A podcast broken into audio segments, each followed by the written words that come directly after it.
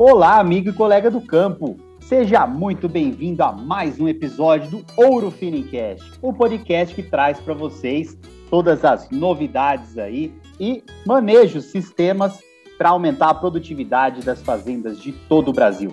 E direto ao ponto aqui, nosso convidado de hoje tem muito conhecimento na área. Aliás, eu vou falar primeiro o tema do episódio de hoje, né? Então você aí que é técnico, assiste alguma propriedade, e talvez tenha uma desconfiança que está tendo aí uma resistência parasitária. É isso mesmo. O que fazer nessas situações? Bom, para isso a gente traz especialista aqui, né? Quem entende do assunto. Nosso convidado é o Ingo Melo. Ele é consultor interno aqui da Ourofino, tem vários anos de pesquisa, de trabalhos a campo e de conhecimento sobre controle de ecto e endoparasitas. Ingo, Seja muito bem-vindo aqui ao Ouro Finicast. Obrigado, Brunão. É muito gostoso conversar com você. Esse bate-papo sempre é muito bom. Tava com saudade já. Não tem ninguém melhor que você para fazer isso. E muito rápido, muito inteligente, muito perspicaz. Espero contribuir com todos que vão nos ouvir, né? Que as informações que cheguem, cheguem principalmente, que sejam práticas. É isso aí, a ideia é essa, a gente não faz o podcast sozinho, né? Tem que ter os convidados aqui que manjam demais do assunto, que é o seu caso. E aí, Ingo, a gente estava até conversando um pouco antes de é, começar a gravação, né? E é, tem muito isso, né? Por exemplo, são já isso aí já é consolidado no Brasil, né? O controle de endo e ectoparasitas e com moléculas às vezes muito parecidas, né? Ou com bases parecidas. E aí tem vários casos que existe a suspeita de já ter um, uma certa resistência. E vamos falar dos endoparasitas, né, os parasitas internos. E como é interno, se for um carrapato é até mais fácil de perceber, mas como é interno, às vezes fica mais difícil né, de se identificar esse tipo de situação. Então eu queria que você comentasse com a gente um pouco é, se existe isso, né, ou se realmente é só esse tipo de resistência aí é só é uma suposição, e se existir, como que a gente pode fazer para identificar e detectar, né, se, se, existe algum sinal ou se é só por meios laboratoriais aí que a gente percebe esse tipo de situação? Legal, Bruno. Olha só, a gente tem que fazer algumas divisões na nossa fala aqui. Primeiro, é muito comum as pessoas dizerem que já existe resistência aos nectocidas e tal, mas isso decorre, na maioria das vezes, pelo uso inadequado do produto. Então a pessoa vai lá, quer controlar uma, um carrapato, né? Com endectocidas, aí nós temos muitos endectocidas no mercado, e aí vai, no começo até vai bem, né? E aí depois, como a população de carrapatos aumenta muito no ambiente, também aumenta nos animais, consequência disso. Aí a pessoa fala, ah, já está resistente aqui. Então esse é o primeiro ponto. Será que está resistente ou é o uso incorreto? Tá? A gente sabe que há sim resistência aos endectocidas aí dos grupos, principalmente das lactonas, que envolve as avermectinas, que é ivermectina, doramectina, abamectina, né? E eprinomectina. E também as milbemicinas, que envolvem, no caso, a moxidectina. Existem essas resistências, inclusive a gente chama de resistência lateral, quando envolve outras moléculas, né? E, por exemplo, é moxidectina é, será que ela tem resistência lateral às avermectinas? Isso pode acontecer em menor proporção, mas entre a doramectina, a epinomectina e a abamectina, por exemplo, pode haver essa, essa resistência chamada resistência lateral. Agora, para provar isso, é necessário estudo para a gente confirmar que tem resistência. Então, a gente precisa afastar o erro, o erro do uso, né, o mau uso da, da, das moléculas, e para a prova disso. E alguns trabalhos já foram feitos provando isso, tá? Então é importante a gente fazer essa segmentação. Uhum. Então ela existe, mas é preciso critério. A sua outra pergunta foi em relação a é possível a gente perceber que o animal ele está parasitado, né, de, de, por parasitas internos, pelas verminoses? Em algumas situações mais difíceis um pouco de observar, por exemplo, no Rio Grande do Sul, a gente vai observar com uma maior frequência. Porque o hemoncus, que é mais prevalente lá, que é o parasita que causa anemia, ele vai levar aquele animal com a característica típica para quem é veterinário aí dos livros, né? Animal com pelo arrepiado, baixo desempenho, papeira, né? O edema, isso anemia. Isso é muito comum mais para o sul, relacionado a hemoncos. Tá? E já no centro-oeste, a gente não vai observar isso, não. A gente vai observar baixa produtividade, baixo ganho de peso. Perfeito. E assim, Ingo, até você comentou das, das diferentes regiões. Existe uma regiões, por exemplo, né, você acabou de mencionar que por, por conta da prevalência do parasita que tem lá no Rio Grande do Sul, às vezes o sinal clínico é um pouco mais evidente. Mas esse tipo de resistência e essas cepas resistentes, elas estão igualmente espalhadas pelo Brasil. Então, por exemplo, dá para falar que ah, no Rio Grande do Sul a gente tem mais ou menos a, a, mesma porcentagem ou a mesma incidência de resistência do que, sei lá, no Centro-Oeste, por exemplo, ou não. Existem regiões do Brasil que têm um são mais propícias a aparecer uma certa resistência parasitária, às vezes tipo do gado, clima, enfim. Conta pra gente um pouco sobre isso. Bruno, a resistência aos endectocidas, ela foi, ele foi provada no mundo inteiro. A gente pode observar isso em todos os estados, em todas as regiões do Brasil. Agora, ela vem muito mais rápida e muito mais forte por conta daquela teoria antiga lá, que fala exaustão de base. É uma teoria, uma teoria australiana que acadêmica, né, de origem acadêmica, que fala, olha, utiliza aí na sua propriedade a mesma base até ela não funcionar mais. Do ponto de vista técnico, acadêmico, eu diria até um pouco romântico, é realmente seria interessante. Mas quem se, se fica prejudicado com isso é o produtor, porque ele está levando a exaustão e na propriedade dele a gente tem um aumento muito grande de parasitas, né? Até que ele prove, é, troque a base. Então, a gente, o Bruno, mais moderno, aqui um pouco mais recente, a gente, é, até pelo mercado ter muita lactona, a gente acredita que a alternância de bases é mais produtiva e lucrativa nas fazendas. Então, trocar a base, alternar base, ou utilizar um produto que já traga essa potência né, é, no, no, controle das verminoses, é mais interessante do ponto de vista técnico, acadêmico e produtivo com lucratividade.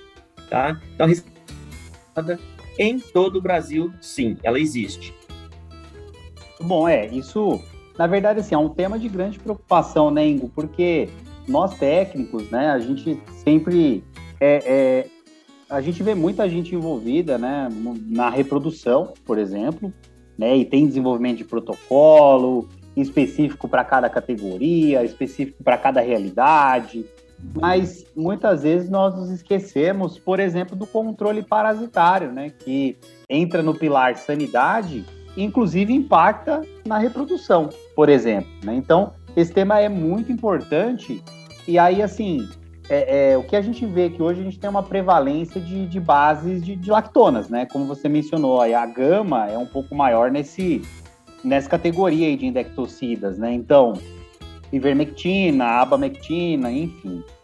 É, a rotação aí desses princípios ativos, ela, ela pode levar a diminuição, por exemplo, a diminuição da resistência parasitária ou como você mencionou, aí a tal da resistência lateral. O, o produtor, o técnico, enfim, teria que usar mão de outros tipos de bases ou de combinações para conseguir driblar essa resistência. É, é, Bruno, na verdade, então, ela, havia duas teorias, né? Como eu estava falando, a teoria da exaustão de base, a teoria australiana, que é você usar uma base só até que ela não funcione mais, e a teoria da alternância de base. É, por, por, por preservação de bases, optou-se, então, como regra, pela teoria da exaustão. Na verdade, mesmo que a gente não fizesse essa opção, no mercado não, nós temos uma quantidade muito pequena de opções. Na verdade, nós temos três opções apenas no mercado para alternância de base. E a, alter, e a base mais utilizada foi a lactona, exatamente porque ela tem aquela propriedade de atuar no carrapato também. Né? Então, sem querer, o produtor seguiu a exaustão de bases e trouxe resistência parasitária às lactonas. Então, a nossa, a nossa a estratégia hoje é outra. A nossa estratégia hoje é utilizar bases diferentes no controle, de maneira que a gente leve uma pressão de alelos de resistência diferenciado. Então, o parasita, será que ele é capaz de desenvolver resistência é, multilateral, né? E a gente tem visto que não. Tá? Tanto que nós temos o Evol, que não há resistência, na verdade, não há nenhum trabalho, nenhum produto que foi lançado em 2015, até o momento, como ele utiliza duas bases conhecidas, não há nada no mercado que prova resistência, pelo contrário, a gente prova que ele é eficaz contra cepas resistentes. Muito bom, é. Você estava me mostrando aí também, né, um estudo novo que saiu aí, justamente trabalhando em cima dessas bases resistentes, né? E essa combinação do Evol, se você puder explicar um pouco melhor esse tipo de tecnologia que é única, né, exclusiva, então vale a pena contar um pouco para a turma, tem se mostrado interessante, mesmo utilizando aí ivermectina e sulfox de albendazole, né? Tem se mostrado interessante justamente para dar aquele, é, vamos falar em termos leigos aqui, aquele susto, né, no parasita, opa, ele não sabe o que está acontecendo, que é uma coisa nova ali, essa combinação não existe, né? Diferente, não existe além do Evol, né? E tem se mostrado muito eficiente, até mesmo com cepas resistentes, é isso? É isso, Bruno. É, eu quero depois contar um caos aqui, viu? Um caos verdadeiro e um caos de pesquisa, tá? Mas vamos falar do Evol, né? A estratégia é exatamente essa é, você utilizar duas bases totalmente diferentes, Bruno. Uma base que é derivada dos benzimidazóis, que pra, em termos mais simples, né? Vai lá e é como se sufocasse o parasita e não deixasse ele se alimentar. Então, o benzimidazol atua dessa maneira. E um detalhe, o benzimidazol é o maior espectro de ação, quer dizer, ele vai atuar sobre o maior número de parasitas internos do que qualquer outra molécula para o mercado de bovinos. Então ele é capaz de atuar no verme redondo, pulmonar, intestinal, vermes chatos, né? É, trematóides, ovos, larvas e adultos. Então não existe nada como o sulfato de albendazole aí que tem no Evol para atuar no maior número de parasitas. E aí a gente pega então um outro ativo, que é a lactona, que a gente vinha discutindo agora, né, um pouquinho antes, que é uma base bem conhecida e também tem um espectro interessante na verdade, ela vai ter um espectro além do, do sulfóxido, é, relacionado ao parasita externo, carrapato, principalmente, bernes. E aí a gente consegue somar o efeito, né, o benefício das duas quanto ao espectro. Então, Evol acaba se tornando o produto com maior espectro de ação do mercado veterinário. E a lactona, diferente do Evol que sufoca e parasita, né? O, as lactonas, a ivermectina do Evol, ela vai fazer o quê? Ela vai paralisar o parasita, ou seja, você paralisou, bloqueou a respiração e, e, e cortou o metabolismo do parasita. Então, tá, parasita não tem como ele sobreviver, né? Fica sem reação, fica sem reação mesmo, tá? E aí, por isso que até mesmo as cepas resistentes a um ou a outro não consegue se defender de, de dupla ação, né? Da, da dupla ação. Por isso que a gente fala que é dual blend e tudo dentro do mesmo produto, né? Quer dizer, não é, não são duas aplicações, assim, diminui drasticamente o, a dificuldade, só. né? Uma agulhada só você faz isso. Olha que bacana, que conveniente, né? Então é isso. O Evol ele é dual blend porque a gente a gente traz duas moléculas e a gente fala que ele é dual protection porque eles atuam, as duas moléculas atuam ao mesmo tempo, então fazem essa dupla proteção com a soma de benefícios das duas. Perfeito. E eu fiquei curioso dos causos aí, você vai ter que contar pra gente, hein? O caos é assim, Bruno, vou resumir, porque eu gosto de contar o caos, tá com detalhe, mas vou resumir. A gente estava fazendo um estudo no Rio Grande do Sul, uma propriedade que é uma estância do Cerrito, tá, em Aceguá, é, conduzido pelo Dr. Francisco Alves Branco, pela Consulab Vet. E esse estudo a gente não estava utilizando o EVOL, não era nosso foco, utilização do EVOL, tá? E aí, durante o estudo, durante a sequência dos dias do estudo, com moléculas conhecidas aí do mercado, nós vimos que os animais estavam aumentando a taxa de verminose com 10, 15, 20 dias depois do início do estudo. Então, ao invés de controlar a verminose, não estava tendo resultado nenhum, eles estavam cada vez piores. E aí, para a gente que segue toda a comissão ética e tudo mais, e seu, é, seguir com esse estudo se tornava antiético né, por preservação da saúde dos animais. Nós tínhamos animais com mais de 3 mil ovos por grama de fezes, né? E aí não poderíamos seguir. Então, o professor falou, e agora? Nós vamos tratar com o que? Esses animais precisam de tratamento e a gente não tem nada. Eu falei, temos sim. Temos o Evol. E aí uma outra molécula que a gente não tinha desafiado na, no estudo anterior, né, da resistência, né, porque eram todas cepas resistentes, né? A gente usou também a moxidectina, e aí o curioso de tudo que mesmo a moxidectina em dose de bula, né, e, e, dose dobrada, o Evol ainda é, conseguiu superar né, os resultados e controlar a infecção. Então, Evol realmente prova que ele está acima da régua, está acima da média, né? Produto que realmente controla mesmo em condições de cepas existentes. Então, o tratamento daqueles animais só foi possível com Evol.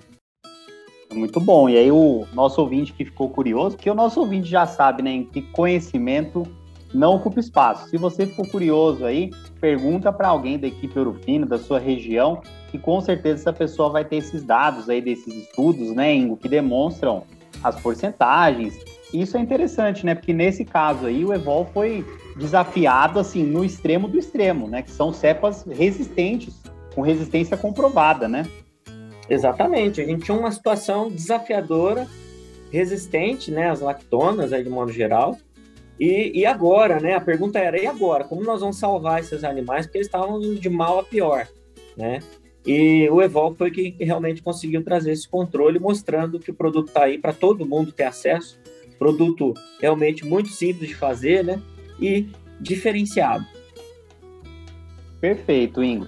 E aproveitar, né, que no momento agora que nós estamos fazendo essa gravação, é, tá na época da estação de monta. Né? Então, é uma dúvida frequente, né? Que a gente estava até conversando que com relação à aplicação do, do Evol por exemplo, no dia zero da IATF ou em fêmeas gestantes, né? Se você puder falar um pouco para a gente sobre isso, que é uma dúvida frequente, né? Sim, Bruno, é, é interessante que o ouvinte aí preste bastante atenção, né? Na bula do Evol nós temos lá uma, uma recomendação de não utilizar em fêmeas gestantes, tem isso na bula, mas esse, essa recomendação ela se refere a, a regularidade dos estudos de, de regulatórios do produto, né? Então, o produto não foi testado para registro em fêmeas gestantes. Então, o princípio da precaução, né, Bruno? Se ele não foi testado, a gente coloca, colocou na bula lá para não utilizar.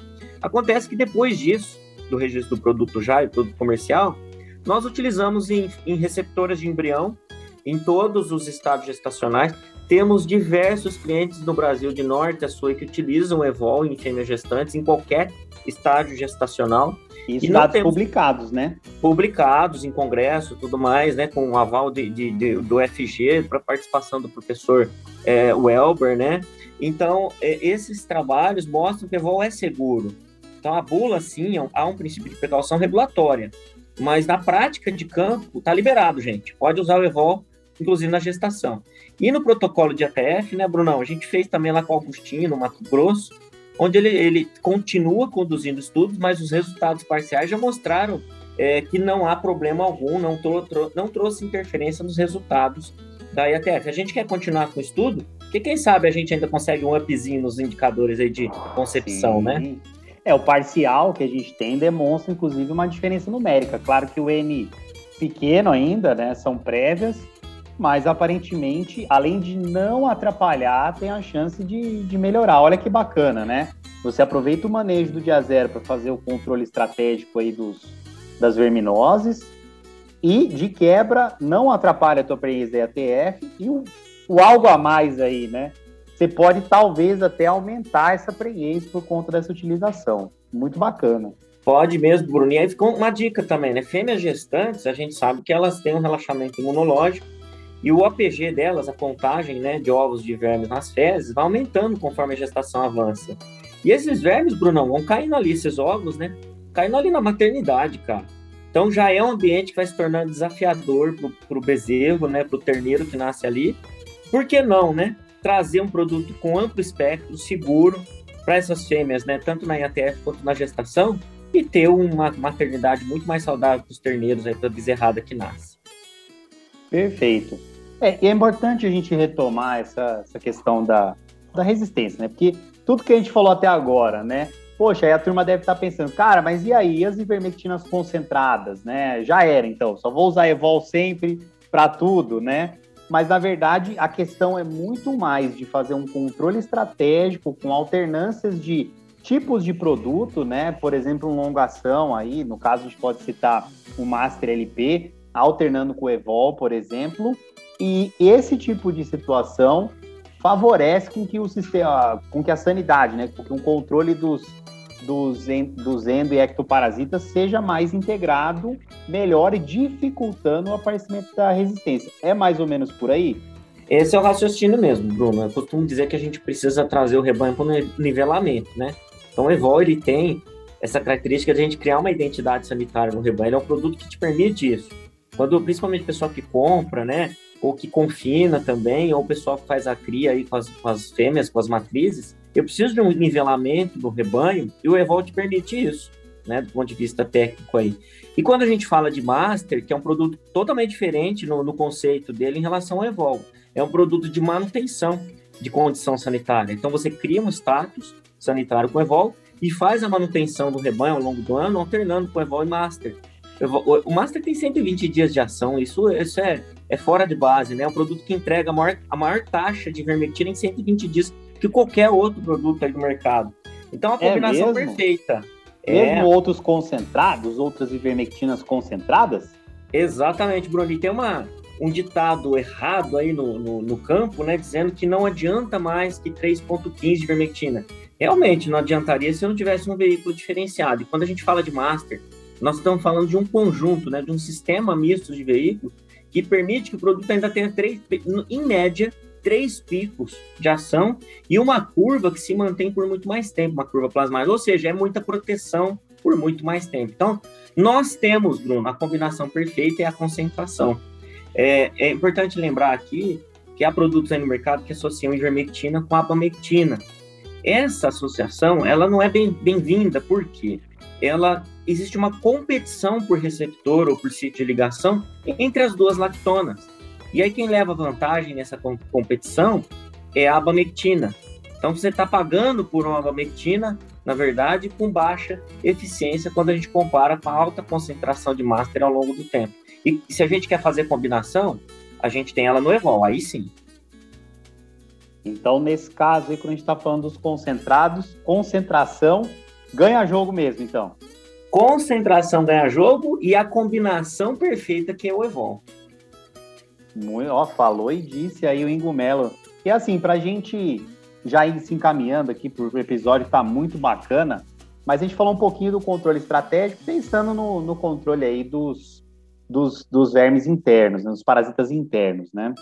E quando, quando tem alguma, alguma prevalência aí dos, dos parasitas externos, vamos falar do carrapato, tá? Por exemplo, você até mencionou, né, que a ivermectina ela auxilia no controle dos carrapatos, mas ah, quando a situação começa a chegar num ponto mais crítico, não adianta querer controlar só com ivermectina.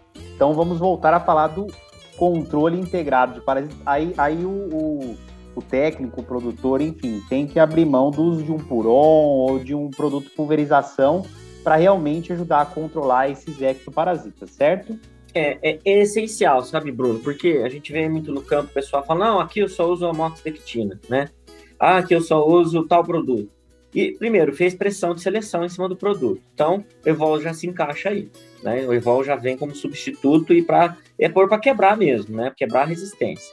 Aí, quando a gente fala em controle integrado de, de, de omintos e carrapatos, né? Urgente que haja uma associação de moléculas. Por exemplo, eu vou usar lá o Master, eu vou usar o Evol, e junto com ele um carrapaticida de contato se eu tiver alta infestação. Então, eu preciso limpar o animal, eu vou usar um parasita de contato.